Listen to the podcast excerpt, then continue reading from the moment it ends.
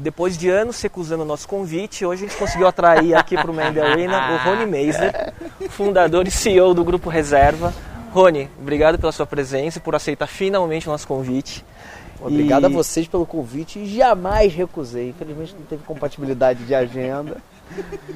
Mas, enfim, para mim é uma mega honra estar com vocês aqui. Sou mega fã, assisto quase todos os programas. Legal. Rony, fala um pouco da sua história antes de empreender para a gente começar. Então, eu, eu, eu, sou engenheiro de produção, né, de formação. Graças a Deus, falo isso sempre, errei de profissão. Graças a Deus. Porque eu acho que a engenharia é, me ajuda muito com o que eu trabalho hoje, né? É, e além de ter errado é, de profissão, eu trabalho com moda. Então eu fiz engenharia e tenho um negócio de moda, né? Eu também costumo dizer que eu tenho a vantagem e uma desvantagem de trabalhar com moda, que eu acho que tem muito a ver com a questão empreendedora, né?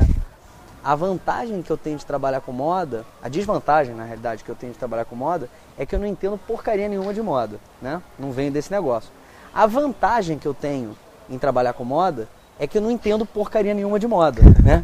Então, o fato, o fato, a vantagem é a desvantagem no final do Sua dia. Porque... qualidade é seu maior defeito. É, porque eu sou outsider, tenho um orgulho de ser outsider nesse negócio, porque é, eu acho que o insider, ele se por um lado, ele carrega técnica, experiência, por outro lado, ele carrega mais medo de fracasso, ele carrega preconceitos de coisas que foram tentadas no passado e não deram certo. Então, juntando a engenharia com o fato de moda, é, eu ser um outsider, a gente tentou muito, foi muito acerto e erro, sem medo de fracasso e com é, uma paixão muito louca, assim, né? A reserva nasce é, em meados de 2005 com uma primeira ideia. É, eu estava na academia malhando com um amigo de infância, é, o Fernando, que é meu bar, sócio não. até hoje. e tinham cinco caras usando uma mesma bermuda, uma mesma cor, mesma estampa. E a gente brinca que esse foi o dia D, porque a gente começou a zoar ali na academia que ou havia um problema de demanda reprimida, né? pouca gente oferecendo um produto para um determinado consumidor, ou um problema de demência. Né? demanda que. Que, que, todo mundo é maluco, tá usando a mesma roupa e nem repara.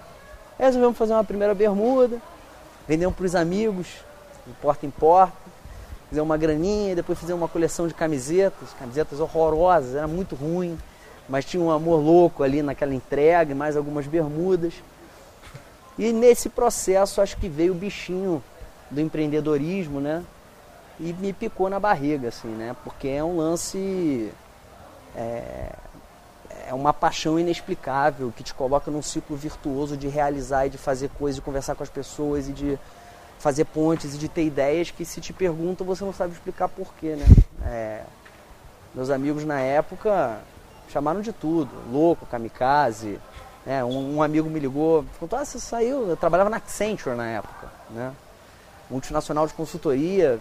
É o sonho de quem formou engenharia de produção. Exatamente. é, e estava num projeto essa foi uma grande, grandíssima escolha, né? Eu estava no projeto na Petrobras na época, né? Então, acho que fiz uma boa troca. e, e, enfim, e eu tinha um amigo que eu me lembro na época me ligou, falou: oh, "Você vai sair da Accenture? Eu vou. O que você vai fazer?" Eu vou montar uma marca de moda masculina. Eu falei, Cara, sabe o que eu mais admiro em você? Eu falei, o quê? Você é muito romântico. É romântico, é bom ou é ruim ser romântico? Você tá xingando ou tá elogiando? e aí é muito louco, porque depois que as coisas começam a prosperar, né, e, e rolar, as mesmas pessoas que te chamavam de tudo aquilo começam a te ligar para pedir conselho, né? E, e, aí vira referência. E fala que você é um gênio visionário. Gênio visionário é o cacete. A gente está fazendo o que a gente ama, com tesão, se colocando nesse movimento louco. E o meu tesão nesse movimento aí das camisetas da Bermuda que a gente foi fazendo nunca esteve é, na construção de moda. Não vejo roupa como uma obra de arte, como uma negócio para você botar na parede, né? Roupa é um pedaço de tecido aviamentado, né? Falar isso assim. É, o meu tesão, é, acho que o meu trabalho é muito parecido com o trabalho de um escritor, de um jornalista, de um publisher. O meu tesão está na comunicação, no fato de eu enxergar a roupa como uma mídia para uma mensagem. Né? Então, a cada semestre eu tenho a oportunidade de printar é, na roupa uma, um tema para um diálogo né? com, com o consumidor. E foi esse bicho que me picou. acho que dali e dessa descoberta, que hoje também eu consigo falar isso com muita fluência, né? Tem isso também, né? Naquele momento, se você me perguntasse por que, que eu estava fazendo aquilo, eu não tinha a menor ideia, né? Eu estava fazendo porque alguma coisa me levava para aquele lugar, né? E você trouxe alguma coisa de, da engenharia de produção e da consultoria internacional que você aplica hoje no negócio? Assim, o que, que tem dúvida. de aprendizado? Sem dúvida. A questão dos processos, né? Do, é, dos métodos. É, toda vez que a gente foi acertando, a gente foi formalizando os processos, né? É, o que é, é um fato raro na questão empreendedora, né? Acho que se eu tivesse começado a empreender antes da minha experiência profissional numa consultoria, é, eu não sei se, teria, se, taria, se, se, a reserva teria prosperado, se teria ido adiante, né? Porque é difícil um negócio novo já se preocupar com o processo, já nascer com essa preocupação de processo. É, apesar da. A gente sempre. A gente sempre foi louco, né? A gente sempre teve em movimento e testando muitas coisas. Mas por outro lado, quando as coisas davam certo, a gente falava, opa, isso aqui deu certo. Então o processo é esse a partir de agora para fazer esse tipo de coisa. Enfim. Então, acho que nesse sentido me ajudou muito. E eu acho que no final do dia, tanto a questão da engenharia quanto a questão exata de uma consultoria internacional, né, uma ciência exata, é, ela no, as duas coisas no final do dia acabam treinando, é, não tecnicamente, mas treinando a capacidade de raciocínio lógico, né? É, enfim, então acho que nesse sentido me ajudou muito. É engraçado assim, quando você falou assim que, poxa, a gente não sabia o que estava fazendo no começo, a gente queria fazer lá as camisetas, as bermudas e tal, né? Até tinha uma pergunta que eu ia te fazer que era assim, é, o propósito de a cultura, ele já nasceu junto com o negócio ou foi vindo, né? Eu adoro essa pergunta, porque também tem uma coisa que começa a acontecer quando o negócio prospera, que é, puxa, a molecada empreendedora te procurando, ou para pedir mentoring, ou para investimento e tal, não, não, não. Ou para descobrir a fórmula mágica. Exatamente. e uma coisa que sempre me incomodava, eu não sabia dizer o que, é que é, hoje a informação ela é muito fácil. Né? Todo mundo pode ler, todo mundo acompanha centenas de revistas, centenas de jornais, todo mundo lê, lê muitos livros. Então às vezes você aprende as coisas nos livros e acha que aquilo ali é aplicável day after, né? É, então uma coisa que sempre me incomodou quando vinha essa molecada é quando eu abri o computador para mostrar um plano de negócios ou, ou o próprio business, a primeira coisa que vinha era propósito. E, puta, mas o negócio nem começou. Como é que o cara sabe qual é o propósito? Porque eu vejo o negócio como um ser vivo, como a nossa vida. Né? A gente não faz análise 20, 30, 40 anos. O que é análise? Você chega lá, fala, fala, fala, vai embora. Depois fala, fala, fala, vai embora. Fala, fala, fala, vai embora. Depois de 10, 20, 30 anos, que você mesmo responde a tudo que você falou. Né? Você precisou repetir para entender quais eram os seus problemas. O negócio é idêntico. Não existe negócio que nasce com propósito. O propósito emerge do negócio. Né? Hoje eu consigo falar com muita fluência qual é o propósito da reserva. Mas antes eu estava fazendo, eu estava em movimento. O propósito da reserva é dar afeto para as pessoas. A gente foi escrever isso, a reserva vai fazer 10 anos ano que vem. A gente foi escrever isso dois anos atrás. Né? É... Mas você já devia Emergiu. dar afeto sem saber, Emergiu. né? Foi? Você, desde dúvida, o início sem dúvida. já praticava. Tinha isso no Sem dúvida, sem dúvida. Na alma a do gente negócio, botou no sangue. A gente botou a legenda para uma coisa que sempre foi nossa, foi a nossa verdade. Né? Nós, nós somos isso. Acho que a questão da minha visceralidade, da minha passionalidade, nesses cinco minutos de conversa deve estar, tá, deve estar tá clara. É, mas é, isso é uma coisa que, de novo, como a vida de um ser humano. Pessoa passa uma vida inteira e talvez não vai descobrir qual é o seu propósito. Como é que um garoto que está começando, uma garota, um garoto que está começando um negócio, sabe qual é o propósito? Não sabe qual é o propósito. Acha escrever uma coisa bonita no papel. Então acho que essas pessoas se permitem a liberdade de no negócio descobrir o seu propósito, ao invés de começar com esse propósito, certamente esse negócio vai fazer uma diferença muito maior no mundo do que se ele nasce, porque vai ser de verdade. O Rony, hoje com tudo isso, né, a reserva virou uma marca multissegmento, né? Então você tem moda, você tem hambúrguer, né? Mas tudo isso é unido por, um, por, por uma comunicação e por um, você transmite a mesma mensagem, né? Como que isso foi desdobrando assim? Cara, foi acontecendo. É, de novo, eu acho que a reserva é uma, acho que também pelo fato de eu ser outsider em moda, é, eu, eu, tenho um amigo que fala que eu não faço moda. Né? A reserva não é uma marca de moda, é uma marca de comunicação, né? E aí eu tenho um amigo eu acho um cara super inteligente, que ele me falou uma coisa uma vez e é uma grande verdade. Ele falou assim, cara, mas o statement de não moda é por si só um statement de moda. É, muito e, bom. E, e, é verdade, né? A minha moda é não ser moda, né?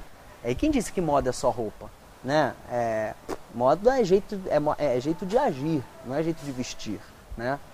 É, moda é uma coisa muito maior do que só o que você está vestindo, né? E, enfim, eu acho que desse, desse contexto e do fato de que sempre o que nos motivou foi o amor e a paixão pelo que a gente faz, toda vez em que foram surgindo ideias pelas quais a gente se apaixonava, a gente foi colocando de pé. É, e sem medo assim de fracasso, porque eu acho que existe essa cultura não derrotista no Brasil, quase, quase um coitadismo de que é, o empreendedor ele é obrigado a dar certo e que puta, é, um, é uma frustração e uma culpa danada se o negócio não, não der certo. Não, gente, é a nossa vida, como na nossa vida. Tem coisas que a gente faz e dá certo, tem coisas que a gente faz e não dá certo, tem coisas que a gente faz e a gente é compreendido, tem coisas que a gente faz e a gente não é compreendido. Então acho que isso também ajudou, esse medo, esse, esse, essa pouca avers, esse pouco medo de fracassar. Quando foram surgindo as ideias, a gente foi fazendo.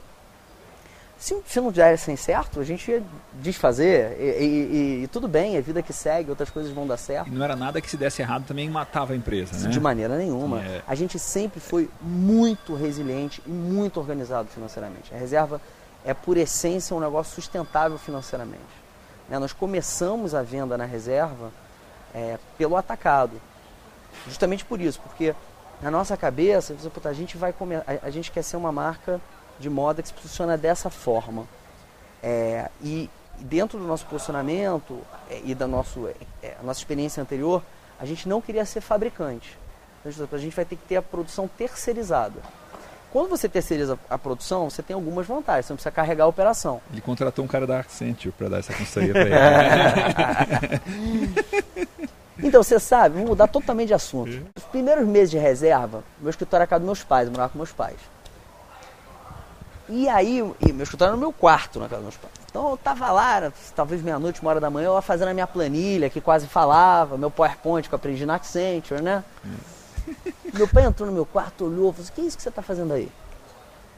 Aí eu falei, não, a planilha, que uma planilha bonita pra caramba. Sabe que você faz essa planilha? Vai pra rua vender. Né? Quando você não souber mais administrar de onde está vindo a tua venda, para onde está indo o teu negócio, você contrata alguém que vai fazer uma planilha 10 vezes melhor que a sua planilha. né? é, vai para rua. Vai para rua. Né? É tipo, cala, quase que um calabouço que faz. Né? Isso virou um mantra na minha cabeça. Né? Enfim, e aí a gente saiu, né? Porque a... Você foi bem coachable. Foi super é, coachable. E seu pai é um cara de tecnologia. Meu pai é um cara de tecnologia. E começou empreendendo em tecnologia. E, e foi isso, assim, porque como a ideia era produção terceirizada, a vantagem é que você não precisa carregar a operação industrial. A desvantagem é que você tem o mínimo dos fornecedores. Então o cara, ele para fazer essa camisa pra gente, ele vai falar que ele só fornece no mínimo 200, porque senão não dá produção para ele, né? 200, 300, 400, enfim. Depende do fornecedor, depende do item. É, se a gente começasse com uma loja, ou ia ter um mix de 5 itens com 400 peças em estoque, né? É, ou ia ter um mix que precisa ter, uma coleção de 600, 700 itens, com uma profundidade de grade de 400 itens, a gente ia quebrar com uma loja. Então, para a gente pareceu muito claro que a gente precisava ter uma saída de escala inicial, para na ponta dessa escala a gente colocar a nossa primeira loja. 600 Aí, itens diferentes? É, é 600 a 700 itens por coleção, né? Você tem seis meses de coleção. É um negócio né? complexo para É muito complexo. É um restaurante que tem um cardápio de 600 a 700 itens diferentes a cada seis meses. Esse é o negócio de moda. Né? É um negócio operacional pra caramba. Super operacional. Enfim. Então começamos por atacado por isso, porque a gente precisava ter uma saída de escala. E eu, enfim, primeiro showroom fiz aqui em São Paulo, aluguei um carro, um Gol Mil aqui no aeroporto, agendei com 15 clientes no interior do estado, fui fazer. Enfim, aí a paixão, o tesão vendendo o sonho. Eu acho que isso toca as pessoas, porque o produto não era, a marca não era. Né? Então aí. Cara, aí você o pensa, afeto cara, era, era bom. É, era, ah, era energia, produto. era paixão. Enfim, eu acho que isso toca nas pessoas mesmo, eu acho que isso toca no produto, porque depois eu deixava o meu produto lá, e, cara, o sellout era dele, ele que tinha que vender para o cliente dele. E o produto não era melhor, não tinha ainda uma marca estabelecida no mercado, e o negócio começou a vender, começou a vir demanda espontânea, enfim. E isso não dá para ensinar, né, Rony? Porque isso não é explicável. É, é. Se alguém te perguntar por você está fazendo aquilo, você não sabe responder. Você só sabe, você tem uma força maior que te empurra, né? Que é, de, alguma, de algum lugar você tira essa certeza. Esse negócio de você está falando da moda e falando da paixão e, da, e, que o seu negócio é comunicação, é, lembrei de um negócio, eu assisti uma palestra num evento nosso, inclusive, de vinho, falando de pecuária, a gente levou um cara a falar de vinho. Aí o cara falou assim que, sei lá, 80% do, do vinho está fora da garrafa. Né? Não está no, no que você vai beber ali, está na história que você vai contar e tal. O valor do vinho está fora da garrafa. É, isso do seu negócio também é isso? É pouco importante qual que é a roupa que você está vendendo e a história é, depende do que você chama de garrafa. Para mim, a garrafa é a loja. Né? Ah. É, e para mim, o nosso vinho são as pessoas, não são os produtos. Né? É, a gente tem, um, tem uma frase, isso é uma frase que a gente usa desde o começo, que a reserva não é uma empresa que vende roupa para pessoas, é uma empresa de pessoas que vendem roupas. Né? Então, é, a gente conversou nos bastidores, eu fiz essa pergunta para vocês e vou repetir que eu vendo quantas vezes na vida um homem troca de barbeiro ou de cabeleireiro, né? Eu vendo roupa masculina, né? 99% do meu faturamento é moda masculina, né? O homem troca pouquíssimas vezes, se troca e normalmente herda do pai, né? É aquilo. Por quê? Porque o homem muito mais do que um produto, ele compra experiência. Ele compra aquele ambiente, aquele filme que está passando no telão, aquela revista que tem para ele ler, aquele café do coador que o cara faz para ele, né? É uma, ele está comprando aquele environment. Então, é, a reserva, quando a gente for montar a nossa primeira loja, é, a gente tinha um lance assim, o, o, inconsciente coletivo da moda é assim, quando eu falo isso normalmente as pessoas é, riem porque é, é, faz sentido. O inconsciente, o inconsciente coletivo da moda é o seguinte: eu tenho, enquanto marca, um estilo de vida muito melhor do que o seu consumidor. Então, eu vou fazer um favorzinho de deixar você comprar só um pedacinho do meu estilo de vida. E daqui a seis meses eu deixo mais um pouquinho, né? Isso, do ponto de vista comercial, é inteligente, porque tudo que é difícil, escasso. proibido, escasso, gera mais desejo. Só que, sob o ponto de vista sociológico, antropológico, puta, bosta, né? É, então, a reserva nunca acreditou que a gente tem um estilo de vida melhor do que ninguém. A gente comunga do mesmo estilo de vida que os consumidores. Como figura de linguagem, a gente está numa mesa de bar, estava eu e Fernando no começo, falando sobre tudo. Falando sobre música, falando sobre comportamento, falando sobre arte, falando sobre cinema, é, whatever. E, enfim, essa mesa de bar foi crescendo e foi chegando mais gente. E as pessoas chegam nessa mesa e dão opinião. Tem opinião que você concorda, tem opinião que você discorda. Né? E assim a gente vai escrevendo a nossa revista né, da reserva. E essas pessoas hoje estão dentro da nossa loja, né? É, dialogando, não é monólogo, é diálogo. Os nossos temas de coleção, eles não são temas estéticos. A gente não fala sobre o verde, o verde da floresta, da Mata Atlântica. A gente não fala sobre é, a, o vento, né? É, essa calça aqui, o tema da coleção é o vento. Porra, o que isso tem a ver com vento? Não, sabe o que é? Eu botei no varal e o vento bateu. Então é por isso que essa calça está dentro dessa coleção do vento, né?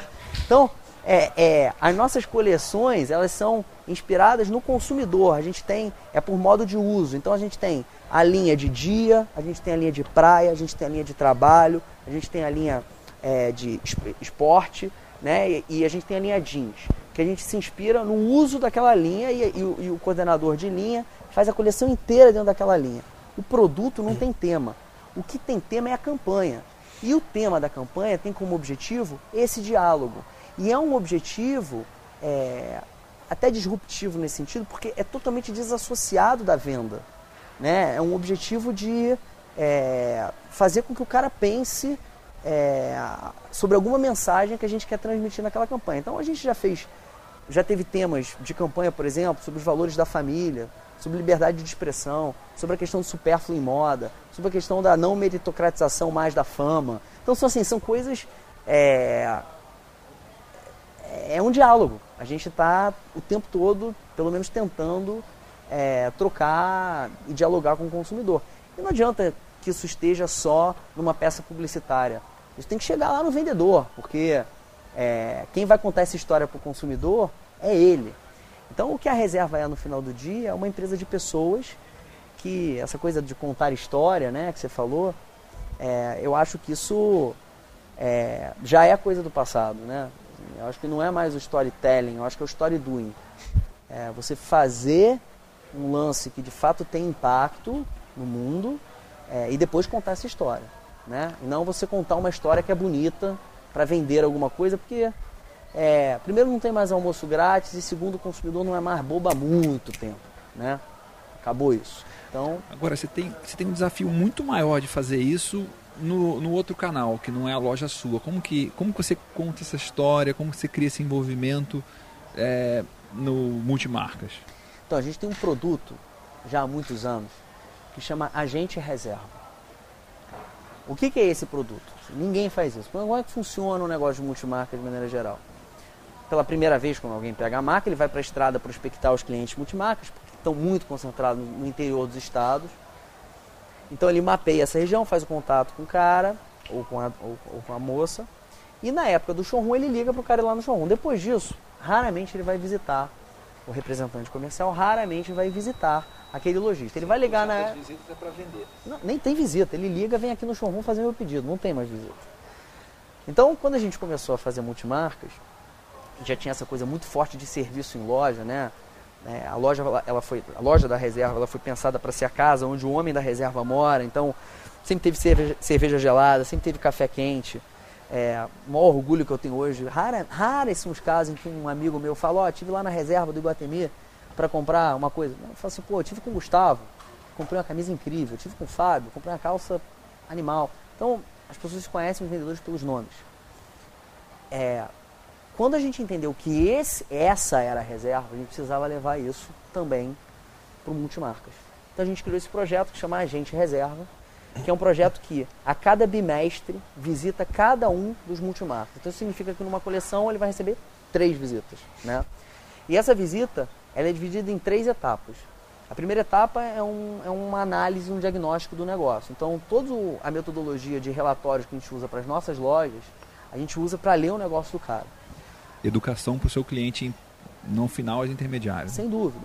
A segunda Genial. visita é o visual merchandising. Então o cara pega aquela informação e, e isso acontece inúmeras vezes. Da gente montar uma loja, é o que mais, é assim, é, vários casos em que isso aconteceu. Montar uma loja sem protagonismo para reserva. Você faz porque a loja é do cara mandar bem, não, não a sua marca. marca tem várias é. outras marcas. É, a missão da reserva é ser entendido muito mais como um amigo do que como uma marca por todos os seus stakeholders. Se eu não fizesse isso, eu não estaria sendo amigo dele. estaria advogando em causa própria, né? Sim. É, e, e, como tem casos também que a gente lê o relatório e fala, bicho, não compra mais reserva. Porque se não, se não é bom para você comprar reserva, também não vai, vai ser para reserva a longo prazo. Não vou ficar te enfiando o produto lá dentro. Como em muitos outros casos, a gente vê que o negócio é muito bom e fala assim, pô, por que Compra que o dobro, é. Pô, você só compra camisa, compra calça jeans, compra malha, vai girar pra caramba, vai funcionar, né? Então você tem o visual merchandising, e depois do visual merchandising, você tem aí a, a, questão da educação. Né? Aí você tem todos os treinamentos de venda para os vendedores. Né? É, de novo, o protagonista da reserva é o profissional de vendas. Sempre foi. Da mesma forma, tem que ser o protagonista do multimarcas. Né? Então, é, enfim, Acho Engraçado. que é, é, não, tinha, não tinha escrito aqui, eu queria ouvir uma dica de vendas aqui de você. É... Como é que faz para vender um produto de alto valor e que, pô, no multimarcas o cara tem N opções, né? Tem a sua marca e tem outras multimarcas para ele escolher. Como você vai ensinar o cara que vende várias marcas e vender a sua? Eu não conheço ninguém que tenha prosperado na vida é, que não tenha sido ele mesmo. De fato, prosperado você tem formas erradas de prosperar. Né? E tá cheio de exemplo, né? E cheio de exemplo por aí. É, quando a gente foi montar a primeira loja, é, não tinha. É, a gente não chama recursos humanos, a gente chama fontes humanas, porque a gente não é recurso, é fonte. A gente não tinha um departamento de fontes humanas. Então contratei uma empresa de RH para nos ajudar com essa contratação. E ela perguntou para mim um job description que eu queria para o equipe de vendas. Aí eu falei para ela, ah, job o quê? Né? Eu falei, olha, não tem job script. O job script é o seguinte, eu tenho que ter vontade de sair para jantar três vezes por semana com cada pessoa que a gente vai colocar dentro dessa loja. Se você tem vontade de sair três vezes por semana com uma pessoa, é porque é legal. É um amigo. É um amigo, né? É... e mais, é, é isso. É, é, o teste do Guy Kawasaki, é o extremo, né? que o Guy Kawasaki tem um, o teste dele para contratar que é se você visse o cara no shopping e ele não te visse, se você queria ir lá falar com ele ou não. não é, por aí. Só que, pô, três vezes por semana é. jantar é assim, é, é, é a quinta potência, é, né? E a gente colocou cinco, é, eram três meninas e dois meninos para trabalhar na reserva, né, nessa loja. E, e aí, logo depois que a gente escolheu os cinco, ela perguntou para mim, que aí vem a resposta para você. Ela falou, você quer que a gente dê um treinamento para eles? Eu falei, que treinamento você quer dar? Ela, método Friedman. Sabe o que é o método Friedman?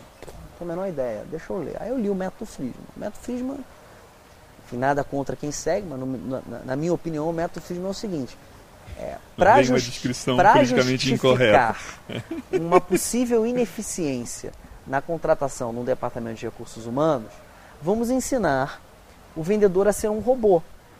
Se ele for um robô, é uma robotização a probabilidade humana. dele errar é mínima. Então o RH não vai ter errado. Né? Então vamos ensiná-lo a ser um robô. Não toca no cliente, não fala com o cliente, não bota a música assim, não faz a música assado. Né? Assim, eu não conhe... E de novo, volta, volta a pergunta, ao que eu te respondi no começo. Eu não conheço ninguém que tenha prosperado, nem eu até aquele momento da primeira loja, havia feito o que eu havia feito, sendo outra pessoa que não eu. Eu sou o que eu sou. Né?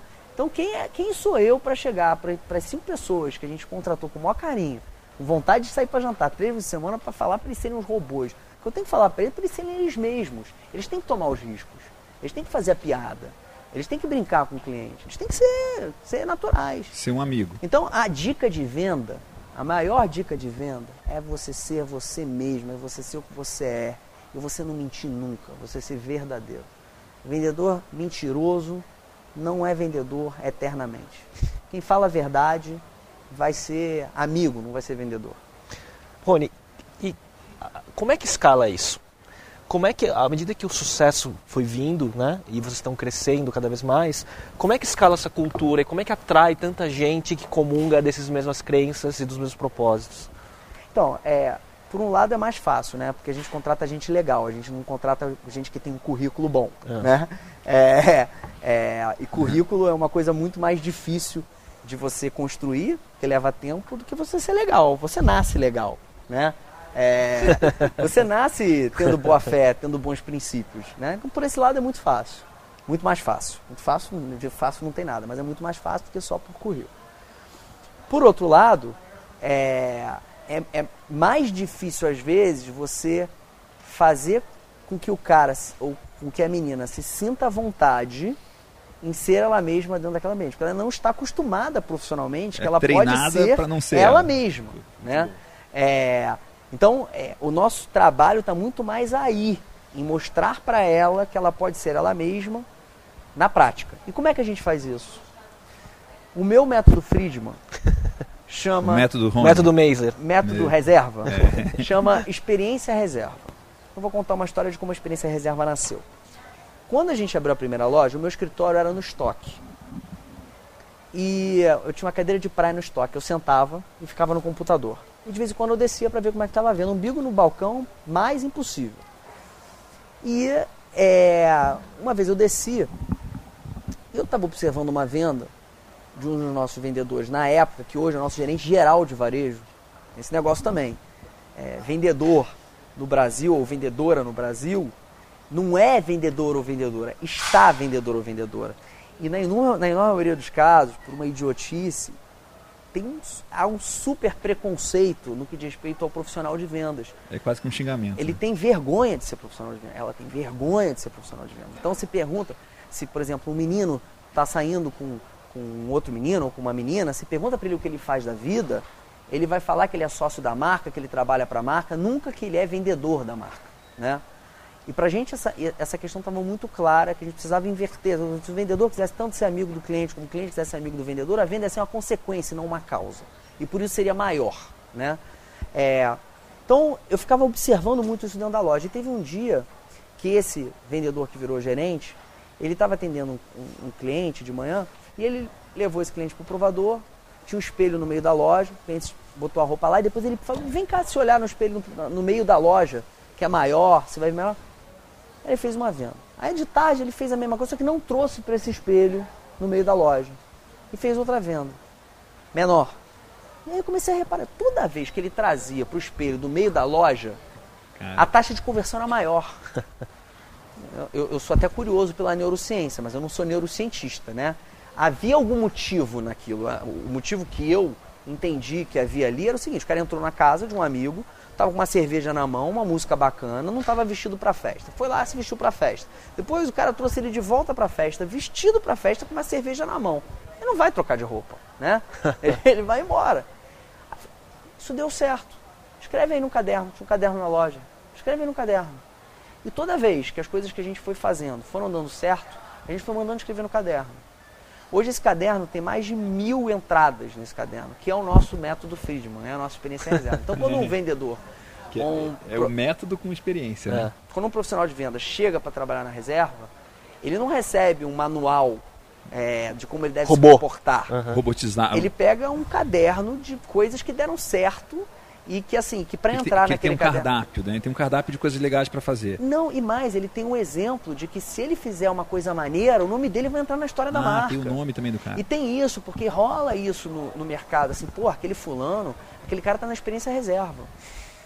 É como, como se valorizasse o passe Muito dele, legal, saca? Assim. Então é então, o, o cara nosso, ajudou a escrever o livro. Quem, o nosso método Friedman, ele é colaborativo. Quem sou eu para dizer o que uma pessoa tem que ser? É ela que tem que fazer o que ela tem que ser. E quando der certo, nada mais justo de que isso seja meritocratizado e que isso entre no, no nosso livro que todo mundo ganha quando entra na empresa, entendeu? Isso é, acaba sendo repetido, porque o cara pô, que legal, vou fazer isso no meu atendimento também, bacana e tal. Isso é uma meritocracia sustentável, né? É colaborativa, assim, sabe? É, é, ninguém é melhor do que ninguém. Todo mundo. Todo mundo é igual. Você falou várias vezes de propósito, de comunicação, da maneira como você contrata e tal. Uma das coisas que eu tenho. Tem algum fator comunidade no seu negócio com os clientes e com a equipe? Tem? Como é que você trabalha isso? para reserva ser uma comunidade? Como é que você vê isso? Eu vou emendar nisso numa, numa, outra questão, porque te conheço há alguns anos e o que sempre me impressionou foi o quanto vocês conseguem fazer dentro de casa muitas coisas inovadoras. Vou dar um exemplo da House que vocês têm para trabalhar comunicação e é, o trabalho que vocês faziam já com mídias sociais há muitos anos atrás e vocês eram líderes né, no segmento de moda, principalmente no Brasil. Né? Então isso tem a ver também com falar e criar o diálogo com, com o seu consumidor. Né? Acho que isso junta um pouco com a questão do Miguel. Né? Tem a ver de ser, assim, você é centralizador nesse sentido, né, de você querer fazer tudo dentro de casa. Uhum. É, por quê? Por uma questão estratégica? Não, porque a gente ama. A gente montou uma agência porque a gente é metido a comunicador. Entendeu? A gente gosta, gosta, de fazer. De fazer é, é. Entendeu? Então é. Não quer terceirizar o que você acha legal, Não, né? E talvez seria, ficaria muito, como a gente já trabalhou, inclusive, com a agência do Léo. Fizemos um puta produto legal com a agência do Léo. E, e, muito provavelmente, em muitos casos, ficaria muito melhor com uma agência terceirizada. Mas a gente ama fazer, pode ficar pior. A gente está fazendo o que a gente ama, entendeu? Então, esse tipo de coisa foi rolando na reserva, porque esse ambiente da loja é o ambiente da sede. E não é uma empresa perfeita, né? É, de novo, é um, é, um, é um ser vivo, um ser humano, que tem as suas dificuldades, tem as suas facilidades, tem seus momentos de crise, né? tem, tem suas reflexões, tem as suas é, dúvidas. É, e é isso, às vezes dá certo, às vezes não dá certo. E assim a gente vai construindo a história. A comunidade eu acho que é uma consequência disso tudo, né? Assim, é, é, é, o, o, o, processo da companhia, desde um caderno de, de treinamento à criação de uma coleção, ele é colaborativo. Então, a comunidade é quase que uma consequência lógica disso, né? Agora a gente, a gente lançou um produto, tem coisa de um ano, que é o Faça Você Mesmo. Começou só na internet, agora tendo para loja. O cliente entra lá e faz a camiseta dele, a gente entrega em casa. Né?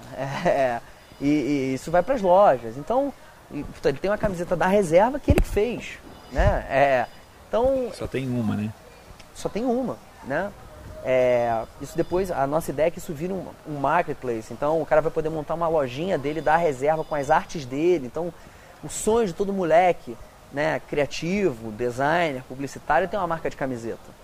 Difícil você ter capital de giro para esse negócio, você estruturar um site e tal. Você vai poder montar uma loja com look and feel seu. Você só vai precisar fazer upload de arte, todo o fulfillment é nosso. Então a gente imprime a camiseta, a gente manda para casa do cliente e a gente vai pagar um, um FII de 15% sobre o faturamento bruto. Ou seja, quase nenhum negócio um nesse país deixa, é. 5, deixa 15% de lucro líquido. Né? Líquido. É, esse vai ser o, o lucro líquido dessa molecada. Né? Então, tudo que a gente faz, porque a gente pensa mais como amigo do que como uma marca, é por consequência comunitária. Né? É... Agora, Rony, assim, por trás de toda a cultura, do propósito que é genuíno, né? Tem, é, é, a gente não pode esquecer, e tem gente que não vê, tem muita técnica também por por, por trás, tem tecnologia, né? Vocês são muito fortes em e-commerce, né? E, e, eu acho assim, por esse prisma, e você gosta, vocês gostam de fazer lá dentro, vocês são quase também uma startup de tecnologia do ponto de vista de inovação dentro de casa. Uhum. Como é que é o papel da tecnologia dentro da reserva, o e-commerce e tudo mais? Olha, eu acho que a gente caminha para um lugar em que a tecnologia ela vai, vai deixar de existir, porque a gente vai usar ela sem que a gente perceba, né? Com luz elétrica, assim.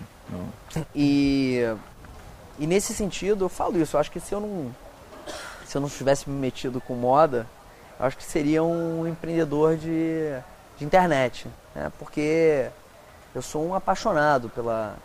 um grande estudioso.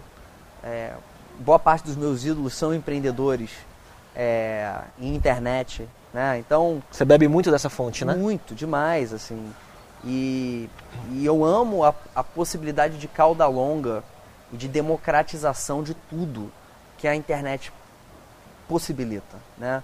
Então, quando a gente pensa a reserva, porque a gente faz o que a gente gosta, o que a gente ama, e a gente não está aqui para operar um negócio de moda masculina, infantil, feminino ou de camiseta, é, a gente faz um investimento com base no que a gente ama e no que a gente acredita, né? É, de novo, sempre com muita é, responsabilidade financeira. Então a gente começou é, o nosso e-commerce com, com um serviço de, de carrinho de compras em nuvem. Mas depois que o negócio deu certo, a gente fez um puta investimento para botar a tecnologia Oracle, que puta, que a tecnologia é o sul de, de é a solução é, de e-commerce que todos os grandes players varejistas do mundo usam talvez a gente seja um, um único player de é, médio porte no Brasil em varejo que use o sul da Oracle é, para a internet. Isso nos permitiu uma velocidade absurda. Então, é, o, nosso, o nosso, a gente tem hoje um diferencial competitivo enorme no nosso negócio, que é tecnológico, diria que talvez o maior deles, que pouca gente fala sobre isso, que é a questão logística. Né? A gente brinca lá na reserva. O nosso negócio é um negócio criativo e logístico né? Porque nesse mundo rápido não vende mais necessariamente quem coloca mais gente para dentro da loja. Vende mais quem coloca mais gente para dentro da loja, sim. Gente que ama a loja que está entrando e quem, e quem não quebra a grade. Porque não adianta o cara entrar lá dentro da loja e não ter a camisa que ele foi comprar, né? Então, é, isso é, é, um, é, um, é, um, é, um, é um produto estratégico da reserva. Então, qual é, qual é a nossa metodologia logística? A gente usa, é, dentro do nosso segmento, não existe isso. No grande varejo, pouquíssimos é, usam esse método, estão começando a implantar esse método, porque é complexo. Nós temos um algoritmo de é, é, a terminologia é push and pull. Né? O que acontece? Ou você, você tem duas formas de operar estoque. Ou você opera loja a loja, então essa loja vende 10, essa loja vende 10, essa loja vende 10. Você pede 30 ao fornecedor, manda 10 para essa, 10 para essa, 10 para essa. Mas pode ser que essa camisa acabe um dia nessa loja, nessa loja não, venda, não venda nada. Vai faltar aqui e aqui vai sobrar. Né? É, o que, que a gente faz? essa vende 10, essa vende 10, essa vende 10. A gente pede, pede 30 ao fornecedor, recebe as 30 e manda um, um e um. Vendeu, a gente repõe. Diário. Então a gente tem um algoritmo de reposição diária e a gente opera logisticamente a reposição diária para todas as 40 lojas. Então isso otimizou o estoque numa proporcionalidade absurda. A gente brinca, se a gente fosse vendedor de software, o nosso WMS vale muito mais do que a reserva. é, é, é, então, é, de novo, a, a, tecnologia ela é o funcional do seu sonho. E é, pra, e é dessa forma que a gente enxerga a tecnologia.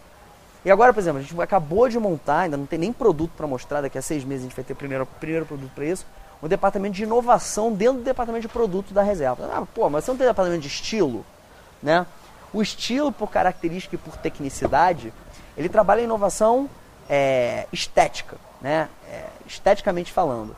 O departamento de inovação, ele, vai, ele já trabalha hoje a inovação tecnológica no produto, tanto em wearables como em matérias-primas. Né? Então, por exemplo, daqui a seis meses, se Deus quiser e não atrasar, você é furo. Né? Não falei para ninguém ainda isso. Eles vão lançar uma matéria-prima que chama Relax. que, que é? Ela tem um composto químico, a gente vai fazer uma linha de workwear é, para você usar depois da ginástica. Então, normalmente as pessoas fazem ginástica de manhã e depois vão trabalhar. Então, você vai botar aquela roupa, ele tem um composto, que eu não posso falar o que, é, que com atrito, aquele composto é liberado e, e, e leva a um relaxamento muscular. Então, se você fizer um esforço físico muito grande de manhã, você vai ter um dia muito mais produtivo, vai doer muito mais, a sua circulação sanguínea melhora, tudo vai melhorar. Então, é, o nome dessa patente que a gente está desenvolvendo é Relax. E a gente vende daqui a, a gente vai, vai, lançar no mercado daqui a seis meses. Que então, legal. nesse desenvolvimento há quase um ano, né? A ideia é que a cada seis meses a gente passe a lançar produtos, além de lançar coleções. Né? Eu acho Tecnologia. que o mundo caminha para esse lugar. É porque se a Apple consegue de dois em dois anos lançar um produto, né, Que muda a história do companhia mundo, mais né? valiosa do mundo, Ah. né? É, por que, que eu preciso lançar necessariamente 700 produtos a cada semestre, né, para gerar inovação? Não, né? Então, de novo, mas a gente faz isso por quê? Porque a gente ama o que a gente faz. Porque eu tenho um puta tesão. Tô contando esse tesão quando eu vou lançar esse negócio do o relax daqui a seis meses. Caralho, tô louco. eu Queria cortar a distância. Queria lançar amanhã. Eu tô louco já pra produto chegar, né? Pra gente ver. E, e, e concluir esse negócio de inovação é interessante, né? Porque sempre que a gente ouve falar na reserva, ou como você, como grande porta-voz da marca, quando está falando, o pessoal sempre busca falar da polêmica, da cultura, né? E tudo mais, né? Mas esse, o, o backstage da coisa, né? E como a máquina opera, né? É, é muito interessante e pouco explorado, né? De se falar, né? É, eu acho que até um negócio de. É, não é muito simples de entender, né? É, é, Exceto pelo. Mas isso é uma qualidade, né? Sem dúvida, assim, a- a- exceto pela, é, pela, pela questão do, do editorial empreendedor, né? É, de maneira geral, não é muito simples de, enten- de, de vender isso como valor e de entender isso como valor. Você é uma empresa de moda masculina. Ok, o que, que tem na sua roupa de diferente? Essa é a pergunta, né? É, e, mas eu acho que isso também faz parte de uma maturidade, de um crescimento da marca que é cada vez mais é, e isso é uma isso já é uma realidade a cada vez mais é a comunidade vai crescendo as pessoas vão entendendo mais e as coisas vão fazendo sentido. Agora eu fiquei curioso com de saber algum caso curioso aí dessas polêmicas e de inovações, coisas diferentes que você já fez nesses quase 10 anos de reserva. pô mas foi muita coisa que, que tem de É, Não, e, e isso, engraçadas e, e, legais isso, pra isso assim, gente? né? Quando, quando, quando eu vejo o Rony na TV, ou dando alguma entrevista, ou numa revista, né? É isso que o pessoal busca muito, né? Rony, a gente quer saber as polêmicas, né? Então, quais são as grandes, né? é então tem um, tem uma que foi que eu acho que é a mais recente assim eu não sei não sei nem se foi uma Aconteceu ontem. Não, eu não sei nem se foi uma polêmica, mas eu acho que é uma. É porque, na realidade, você vender alguma coisa como polêmica é muito mais fácil que você vender alguma coisa como qualquer outra coisa. E é, eu, tenho, eu tenho uma certeza na vida, assim, não só nos negócios, como na vida, assim. É, é impossível você ser autêntico é, com unanimidade. Concordando com tudo, né? Concomitante. Assim, o fato de você ser autêntico está implícito no fato de que você tem uma opinião para dar. Né? Se você é autêntico é porque você tem, você está dando alguma opinião com autenticidade. É, se é opinião, tem divergência. Não existe um- uma opinião universal, um, adapta, um plug de opinião universal. É, como a reserva é muito mais um amigo com uma marca do que uma marca, pelo menos procura ser, é, um amigo dá opinião. Às vezes o outro não gosta de ouvir a opinião que está dando, mas o amigo não se furta em dar opinião, né? É, não foge da opinião. Mesmo sabendo que muitas vezes ele não vai ser compreendido. Então, por exemplo, a gente, é, a gente lançou uma campanha recentemente. É, Já há muito tempo eu queria falar sobre preconceito. Mas porque eu acho que seria interessante uma marca de moda falar sobre preconceito. Né? É, só que eu não queria falar sobre preconceito como tema. Eu queria que fosse de fato um ping-pong, que fosse um diálogo. E eu sempre tive um pensamento de que, é, e Freud que me corrija se eu estiver errado, é, o início da solução de um problema é quando você assume que você tem um problema. Né? É, você pode. Ah, aquele fulano é preconceituoso, aquele Beltrano é preconceituoso. Mas vem cá, e os seus preconceitos? Porque todos somos preconceituosos. Né? É muito diferente um- uma pessoa que vai pra rua né, bater num homossexual e não só é preconceituoso, como ele é um sociopata, ele é um esquizofrênico, ele é doente. Tá? Agora, em algum nível é, menor, todo mundo que está sentado aqui hoje tem os seus preconceitos. O próprio fato de você falar que alguém é preconceituoso, já é uma forma de preconceito. Às vezes você fala sem nem conhecer a pessoa, né? É, então o que a gente queria com essa campanha era isso, era comprovar, é, gerar esse ping-pong. Então o que, que a gente fez? A gente, a gente fez uma campanha na qual a gente só convidou para essa campanha pessoas que são tidas como minorias, como são rotuladas como diferentes, né? Só que a gente lançou essa campanha da mesma forma como a gente lançaria é, campanha qualquer campanha. Normal. Né? Na verdade é um formato de lookbook. Então, fundo branco, foto, fundo branco, foto. Então tinha um cadeirante, é, tinha um cara todo tatuado que fez implante de orelha, é, e cheio de piercing, tinha um menino com síndrome de Down, é, enfim, tinha, tinha negro, tinha branco, tinha louro, tinha olho claro, tinha olho. Tinha o um negócio todo. Todo mundo, todo qualquer, qualquer tipo de gente. E, e, a gente fez um videozinho, você está falando que, que eu me lembro disso, esse é muito recente. A gente fez um videozinho que era assim, que tinha uma música legal e ia mostrando esses personagens. E aí no final entrava um mote, reserva, que seja diferente. Aí terminava e entrava um, um lettering. Achou diferente? Interrogação. Por quê? Interrogação. E entrava a chamada final. É, a reserva acredita que todos somos preconceituosos e que o início da solução do problema é que a gente assuma isso, né? Então, é, quando as pessoas leem isso, o cara fala assim, porra, se eu achei diferente é porque eu sou preconceituoso, senão eu não acharia diferente, né? É, e os vendedores, quando entram na loja, tem, tem que contar essa história. Isso gera um, um diálogo. Enfim, fiz um post dessa campanha no meu Facebook e, e veio um, um, conhecido de mídias sociais, é, fã da marca, mas ele veio me, deu, me dar uma cutucada. Fala, Rony, achei, assim, achei muito legal a campanha, mas eu fiquei revoltado com alguma coisa. Falei, o quê? O que, que houve? Pô, não tem nenhum gay na campanha. Aí eu falei, quem disse? Como é que você sabe? Como é que você sabe? É para que você saiba, sim tem, e mais de um. Como é que você sabe que não tem nenhum gay na campanha? Nossa. E aí ele falou, nossa, eu falei, tá vendo? O que a campanha se destina é a esse diálogo. Não é um monólogo. Eu não estou aqui para falar que a minha roupa é mais legal. Eu, aquele cara, tive aquela então, o que a gente quer é justamente isso, que você, que você perceba. É, aí ele falou assim, pô, mas eu sou gay também. Então, você é gay e você é preconceituoso. Não tem nenhum problema você assumir que você é preconceituoso. É o início da solução do problema. Puta, que tesão, que legal e tal, né? Porra, muito obrigado e tal, né? Então é isso, acho que no final do dia a reserva é isso, né? É, a polêmica, ela fica é, agressiva, é, enfim, esse ambiente de internet, existe o reiterismo, né? É, quando... Vocês têm muito hater? Pô, sem dúvida. Hater isso, é uma métrica, isso é uma métrica de sucesso, eu né? Amo os nossos haters. É métrica de sucesso. Eu amo os nossos e, e, e, o oposto de amor não é ódio, né? É de indiferença, nenhuma, né? Então, de maneira nenhuma. É, eu acho que o oposto do amor é o medo. É, porque é o medo que te trava de amar. Né? É, enfim, mas eu acho que o hater, ele, ele acontece, esse fenômeno do haterismo nas mídias sociais, é, quando uma, uma sociedade ela não foi é, não possui a cultura do diálogo ela possui a cultura do monólogo porque a gente poderia resolver 50, 60, 70% desse ódio se aquilo fosse uma pergunta e não uma afirmação. Porque se fosse uma pergunta, ela daria o direito de resposta. E se desse o direito de resposta, boa parte das pessoas seriam convencidas do contrário. Mas como é gritaria e é só monólogo, aí acaba acontecendo essa cultura em muitos casos. Legal. Esse de preconceito tem uma, uma frase que eu gosto muito, que é que é impossível acordar alguém que finge estar dormindo. Sem dúvida.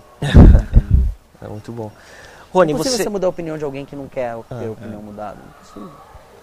Rony, você é uma pessoa inquieta, né, com muita energia, ideias, assim. O que, que você pode compartilhar do que vem pela frente, fora o que você já falou?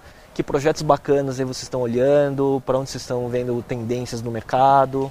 Eu falo tanto que eu já falei um, um bando, né, de coisas que a gente está fazendo. Deve ter falado até coisa que não devia. Né, das... é. é...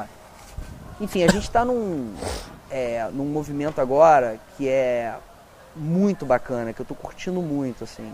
Existe uma pergunta que vocês me fizeram antes do negócio, é, da entrevista, que, que marcas, além da reserva, eu uso, né? Nesse ambiente de calça, eu, especificamente, roupa, eu só uso reserva. eu não teria o menor problema de não usar a reserva. Mas é uma utopia do empreendedor de moda acreditar que um consumidor se vista da cabeça aos pés de uma marca. De uma marca só. Isso é uma utopia. Isso não existe.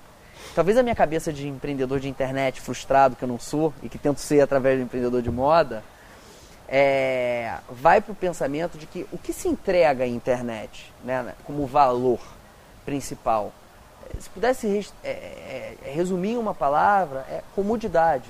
Né? Então, puta, se eu tenho certeza que o meu consumidor não se veste de reserva da cabeça aos pés, por que, que no meu site nas minhas lojas eu não ofereço outros produtos de outras marcas que eu sei que ele gosta? Estou usando um tênis de uma outra marca, usando um tênis, não sei se pode falar a marca, mas já falando, estou usando um tênis da Vans. É, eu, eu uso, uso um óculos da Ray-Ban, né? É, enfim, então o meu consumidor, a mesma coisa. Poderia estar usando uma camisa de uma outra marca, ou até uma calça de uma outra marca. Então, por que que, uma vez que eu entendo que outras marcas complementares à nossa, o nosso consumidor usa, por que, que eu não gero a comodidade para ele de revender esse produto também, uma vez que a gente tem loja? Né? E é um ganha-ganha. Primeira, comodidade para ele, segundo, é negócio para a gente. Né? Em vez do cara sair para swipar o cartão em cinco lojas no shopping, ele vai passar numa só. Vai swipar o cartão nessa, nessa, nessa única loja. Então a gente criou um produto que chama Penetras, que nasceu como um piloto, que é, que Penetras, é um, muito bom. Que é, um, é, é, é, um grupo de, mar, de multimarcas que a gente revende. Tanto nas nossas lojas, começou com um grupo pequeno de lojas, de 5 a 6 lojas, lojas maiores, onde a exposição seria melhor, e na internet. Então isso é um negócio que deu muito certo, que a gente vai investir muito pesado a partir de agora. Né? numa curadoria maior de marcas. Isso é uma oportunidade de crescimento violento para você enorme, também, né? principalmente na internet, assim, enorme. É... Pode virar o, one-stop shop para moda masculina. Exatamente, não só aquele, moda. Né? Não só isso moda. é game changer, isso quebra paradigma, não né? Como moda. é que a reserva, né? Que ninguém pensa nisso, né? Nenhuma marca pensaria dessa forma se não fosse vocês, talvez, né? Sem dúvida, eu acho que por isso que a minha frustração de não ser um empreendedor de internet. É, eu sou tão, tão Tá virando. Eu sou tão fã, tão fã do, do Tony Sheck, eu acabei querendo montar as apos, né? É. é, mas eu acho que é isso, mas acho que com a questão da curadoria, porque eu acho que uma coisa que também que é, eu como consumidor de outras marcas, né, que uso, eu acho que tem um, um lance que, acho que a curadoria também é uma grande palavra de futuro a partir de agora, né? Sim. Assim, porque as pessoas já estão tão alagadas de informação que você entra num site para comprar um tênis, é tanta opção, mas tanta opção, mas tanta opção, mas tanta opção, você fica, você fica perdido. Então acho que a gente conseguiu, por conta dessa questão comunitária da marca, ter um nível de confiança tal no cliente, que sabe, puta, se a gente está vendendo vans na nossa loja, no nosso site, ele sabe que a gente fez uma curadoria específica e pensada nele. Provavelmente você não vai entrar na reserva, você vai ver 10 vans, você vai ver 3 vans, você vai ver 2 vans. Porque são aqueles dois, três vans que a gente acredita que o nosso consumidor vai usar. Né? É, nossa, muita propaganda para vans, né? É, e... Ou você deve ter fechado já o negócio com não, eles, a gente ou tá, revende, tá para fechar. A gente revende, é. a gente revende. É, ele não teria vindo de revende... Vans assim à toa. Não, né? a gente revende Vans, a gente revende Vertical, uma marca incrível. A gente revende New Balance, a gente revende Jansport, a gente revende Casio, a gente vende Nixon. Enfim, e, e, e, esse mix ele só vai crescer, né? É, então esse é um produto novo no qual eu acredito e, e a curadoria entrega conveniência demais, Sem né? Sem dúvida, demais, demais. E, e um outro produto que a gente começou, a gente fez um primeiro exercício no, no final do ano passado, em que tem sido uma grata surpresa o licenciamento de marca para categorias em que a gente não tem o expertise técnico, né? Então, é, por exemplo, calçados, né? É, você fazer de forma terceirizada calçados no Brasil é muito difícil, porque para você abrir uma forma exclusiva, por exemplo, de um tamanho, custa em média 40 mil reais. Então é um nível de investimento absurdo para um produto que você não sabe se vai vingar, né? Então, é, a saída para o licenciamento nos pareceu razoável. A gente fez uma parceria com uma indústria do Sul, incrível. A gente ficou quase um ano negociando, fechamos o negócio em novembro do ano passado. E é um fenômeno. De novembro do ano passado até final de abril, a gente vendeu 500 mil pares de calçados. Nossa. É no canal deles. Então é um outro canal que a gente nem explorava. A gente explora canal multimarca de vestuário e varejo de vestuário. Existem milhões de multimarcas no Brasil só de calçados. Você, né? você, só para entender, você fez uma curadoria de um modelo que já existia, escolheu ele, falou isso aqui tem a cara da reserva e colocou a sua marca e ele está vendendo no canal dele. Não. Além dos penetras, isso é um outro business. Não, mas eu estou pensando ao contrário. O licenciamento, a gente chega lá na fábrica, desenha, ah, desenha, desenha com ele. Nós cria o produto. Nosso time de design cria o produto. A coleção grande, são 150 a 200 SKUs por semestre, tá? Nós criamos, eles desenvolvem, eles produzem dentro da, da planta industrial deles e eles distribuem para o canal deles, além de para o nosso canal também. Então, esse é um negócio de licenciamento que, puta, que tem uma oportunidade gigante. Tem óculos, tem relógio, tem Que é cosméticos, mesmo, que é tem o mesmo, perfume. que é o mesmo modelo mental do, do, do multimarcas. É o mesmo modelo mental americano. Ah. A questão do licenciamento de marcas de moda no Brasil engatinha. Quantas marcas de moda brasileira tem um perfume que você vê vendendo em perfumaria? Nenhuma. Por quê? Né? Porque, é, sei lá, qualquer marca internacional dessa, não, não vou citar nome para falar mal, mas é, é mais reconhecível do que uma reserva, uma Richards, uma Osklen, uma Headley, uma Farm. Não é mais reconhecível no Brasil do que as marcas brasileiras. Mas por que, que não existe essa indústria de licenciamento de marcas brasileiras? Eu acho que aí há uma oportunidade gigante para a indústria de moda nacional. Né? E de expansão Do rápida. franchising de marca para outras categorias que não o core. Né? Muito legal. Rony, acho que a gente tá, vai chegando no final e a gente tem as nossas. nos- Mas você vai interromper, né? Eu vou interromper. eu vou. Eu, é, uma das coisas que eu vi que vocês é, já faz há um tempo que eu acho muito legal, que é um tem uma expertise específica nisso, que é como se associar com nomes famosos, com nomes importantes. É, a gente falou do, do negócio de hambúrguer, que você se associou com, com uma, é, uma família, né? Que, que, é, que é especialista nisso há décadas. É, e você tem já teve um negócio com, com o Luciano Huck, agora tem com a Regina Casé. É, como é que o que, que, que a gente pode aprender com você sobre como criar esses relacionamentos e, e construir projetos em conjunto com um negócio que pode alavancar muito, né? É, pode ou não, né? Não sei. Quero ouvir isso. Não tem. É, a gente não faz diferença entre as pessoas, né? Você é um amigo, né? Toda É. essa entrevista aqui, acho que é. Talvez por isso a gente acaba se aproximando deles, porque é, pessoas estão acostumadas a serem colocadas num- como mitos num pedestal. É gente como a gente, assim, o Luciano, ele, a gente não fez um negócio com o Luciano. O Luciano tem 10% da reserva, do grupo da reserva, né?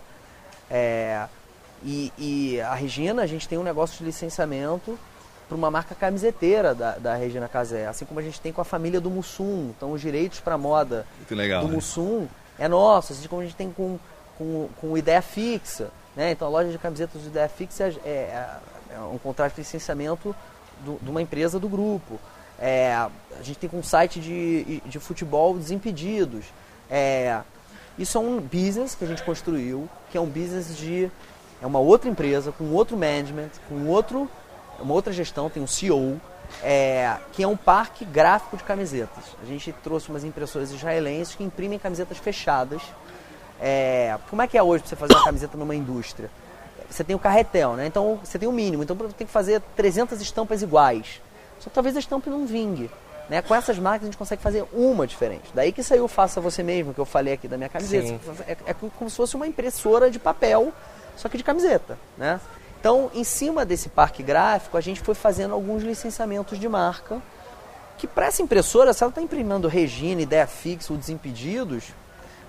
O modelo é Tanto faz, a é. questão do, do volume, né? Que você pode fazer unitário, né? Exatamente, né? Tanto então, que agora, depois da Regina Casé, vai poder ter a camisa do Miguel. pô, se É. você quiser, você Sem pode entrar no site da reserva hoje e escrever uma camiseta Miguel, Miguel, Miguel, Miguel, com a tua foto, o que você quiser. Rony, é, as nossas perguntas clássicas. É, qual livro você gostaria de indicar para o público do videocast? Eu sou um leitor compulsivo semipatológico, né? É, Mas tem um livro que não é um livro muito conhecido, mas que, assim, para mim foi um turning point, assim, que chama, é, eu li em inglês, mas já tem tradução em português, chama Diferente, é de uma autora que chama Young Mi Moon, tá? É, eu acho que ali existem conceitos sobre o que é propósito e verdade que são fundamentais para todas as companhias.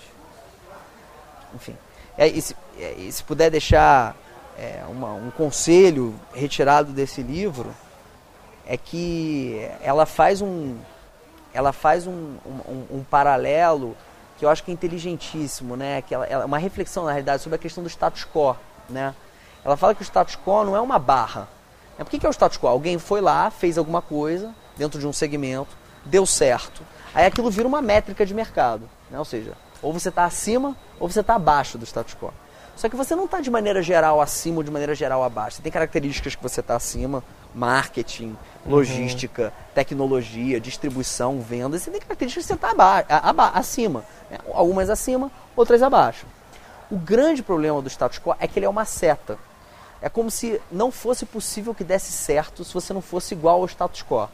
Então, todo mundo que tem um negócio que tem características abaixo e outras características acima, passam a só olhar para as que estão abaixo, para que elas possam chegar no status quo e abstraem totalmente as que estão acima. Só que as que das que estão acima é que nasce o propósito, porque elas não estão acima à toa, elas estão acima porque você é bom nisso, você gosta é, disso. É a verdade daquilo, né? E no longo prazo, você tem um ecossistema de marcas e de negócios idênticos. Iguais. É, e, e, e a fauna é muito menos diversa nesse sentido. Então, essa reflexão para mim foi um grande turning point, assim. Então, quando vem a molecada, quando vem os empreendedores, assim, cara, caga pro status quo, né? Foca no que você mais gosta de fazer dentro do negócio, né? Foca no que você está acima é, da, da, barra e não no que você está abaixo da barra, porque se você focar no que está acima, o que está abaixo vai crescer consequentemente, né? É, vai, vai vir. Esse livro está debaixo do radar, assim, nunca foi citado. É. Eu já vou comprar daqui a dois minutos, quando acabar a entrevista. é. Mas é, eu tô vendo. Uma, você falou isso, eu lembrei de uma frase de internet que fala. Que você, falando que é um empreendedor frustrado de internet, que é faça o seu melhor e link para todo o resto.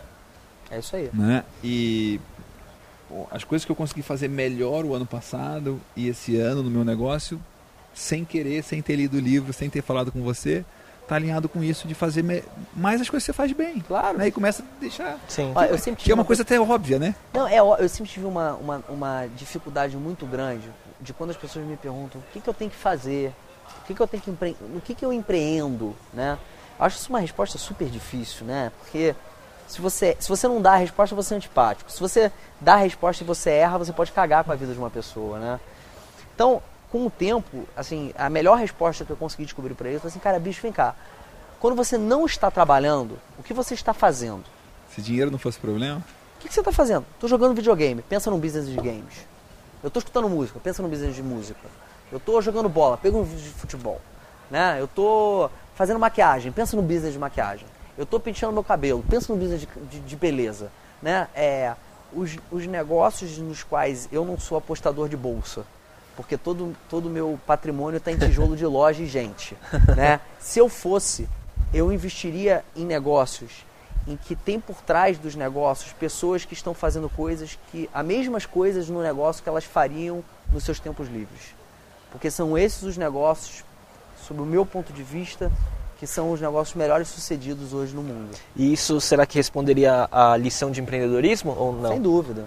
Sem dúvida. E ele, e ele já tinha falado isso, você já tinha falado isso antes na entrevista, que nunca ninguém foi bem sucedido sem ser ele mesmo. Sem dúvida. É, é. é a verdade ela tem que aflorar sempre Sim, né, é dos diversas legal, formas e do mesmo já propósito. veio de, é. de outro jeito. Né? E tem uma é. pergunta que chama pergunta de Cavalcante. É, né? Tá bom. É. Man in the Arena é o, o homem na arena, né? A pessoa na arena, a pessoa que está fazendo. Então, a gente quer o tempo todo exercitar também que a gente saia do assistir e vá para ação. Então, a gente queria te convidar a fazer um desafio para quem está assistindo esse vídeo.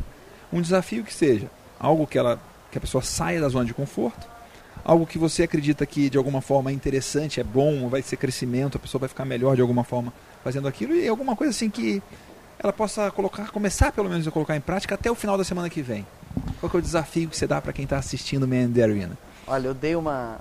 Eu fui bater um papo com a galera dois dias atrás no INSPER, aqui em São Paulo.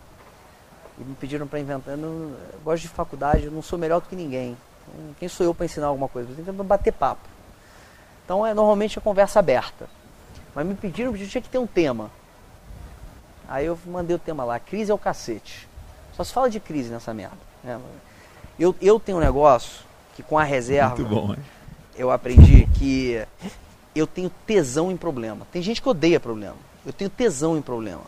Porque se por um lado o problema é um problema, por outro lado, ninguém espera que você vai sair daquele problema. E quando você sai daquele problema, sob ponto de vista de marketing, sob ponto de vista de, de liderança, isso é uma força sem igual. É maior do que qualquer campanha publicitária, ou qualquer planejamento estratégico. Então, é, nesse ambiente em que só se fala de crise, que só tem chororô, em que só tem mimimi, né? É, vamos parar de chorar e vender lenço. Então acho que o desafio agora, assim, pô, o que, que a gente pode pegar desta merda, que tá todo mundo falando que é uma merda, que vai ser uma merda, e transformar num negócio, né? Qual é o lenço que você vai vender ao invés de chorar, né?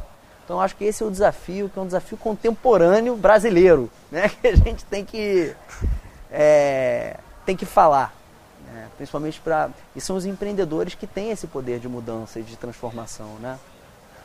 Muito legal e assim mais legal do que vender o lenço, do que, ele, que eu tirei do que você está falando aqui, é esse negócio do que que você vai virar e de a pessoa que você vai se tornar quando você conseguir virar o jogo de pegar uma coisa que é um problema que ninguém acha que você vai sair dele e você isso te dá muito mais força. Sem né? dúvida. Aumenta o seu valor, aumenta Sim. o seu.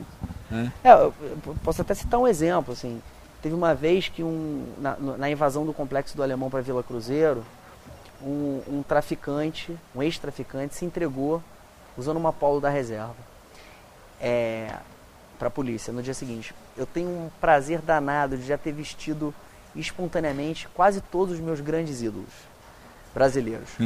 Nunca ninguém me ligou para falar, ô oh, Caetano usando tua roupa, ô oh, Wagner usando tua roupa, ô oh, Lázaro usando... Jamais. Nesse dia eu tinha deixado o celular na loja, estava no shopping, no shopping no Rio, estava dando uma volta, quando eu cheguei celular tinham 20 ligações. Né? É, e, e aí, enfim, em teoria, uma grande crise. Né? que, que a gente fez? A gente lançou, junto com a AfroReg, é, um selo social que se chama AR. O Diego, que na época o nome dele era Mr. M, hoje o nome dele é Diego Silva. É, assim foi esse o nome. Ele, ele cumpriu pena, nove meses, depois saiu, entrou para trabalhar no AfroReg, carteira assinada, virou cinegrafista. É, e nós lançamos, junto com a AfroReg, um selo social é, para ser licenciado pela iniciativa privada, é, como um Red do Bono Vox, como um Live Strong do Lance Armstrong, mas que gerasse royalties para as iniciativas de inserção social do AfroReg. Isso chamava AR. Toda a questão institucional do selo a gente fez na nossa house agency, é, na reserva, é, e doamos para a AfroReg, e a reserva foi a primeira marca a licenciar esse selo, depois vieram várias outras marcas. Natura licenciou, a Evoque licenciou, a C&A licenciou, né? É, enfim, gerando royalties e a, contribuindo aí um pouco financeiramente. Você criar um produto da reserva com e esse selo e uma parte vai a renda para ele. E o Mr. M, Diego, foi o garoto propaganda do lançamento desse selo usando a roupa que a gente fez licenciando o AfroReg. É, e a gente lançou isso um ano e meio depois.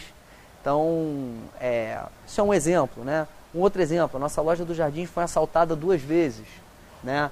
É, perdemos todo o estoque quase nas duas vezes, nas duas ocasiões do assalto, foi uma vez em setembro, outra em dezembro. A gente pegou o CFTV do assalto e fizemos uma CFTV? campanha. A câmera de vigilância interna. Ah. E fizemos uma campanha com os caras jogando a pedra na, dentro da loja, roubando o negócio todo. E aí o cara ia, jogava a pedra, entrava na loja, derrubava o manequim, ia lá, pegava as bermudas. A gente botava bermuda, sei lá quantos reais. Aí o cara ia lá, pegava a camisa, a gente pegava camisa, sei lá quantos reais. Aí no final, o mote final era assim: é, liquidação reserva, corra, porque tem gente fazendo loucuras pela reserva. Né? é, isso foi uma das campanhas, pô, a última vez que eu olhei certo, tinha 500 é. mil views no, no YouTube, isso repercutiu internacionalmente, deu The Guardian, deu O País, deu New York Times, deu... depois teve meme, teve loja de conveniência nos Estados Unidos que foi assaltada que fez a mesma coisa. Então, momentos de crise em que, teoria, as pessoas ficariam desesperadas, chorariam. Eu tenho tesão, deu a merda. No minuto Me liga, seguinte, liga chama o Rony. Caralho, o que, que eu vou fazer? O que, que eu vou fazer? Como é que eu vou transformar isso numa parada maneira para passar uma lição legal? Rony, você pode, você pode dar expediente amanhã na Incuba que tá. Acho que tem bastante coisa pra você me ajudar, então, viu? Isso é uma outra coisa que eu sou frustrado, publicitário.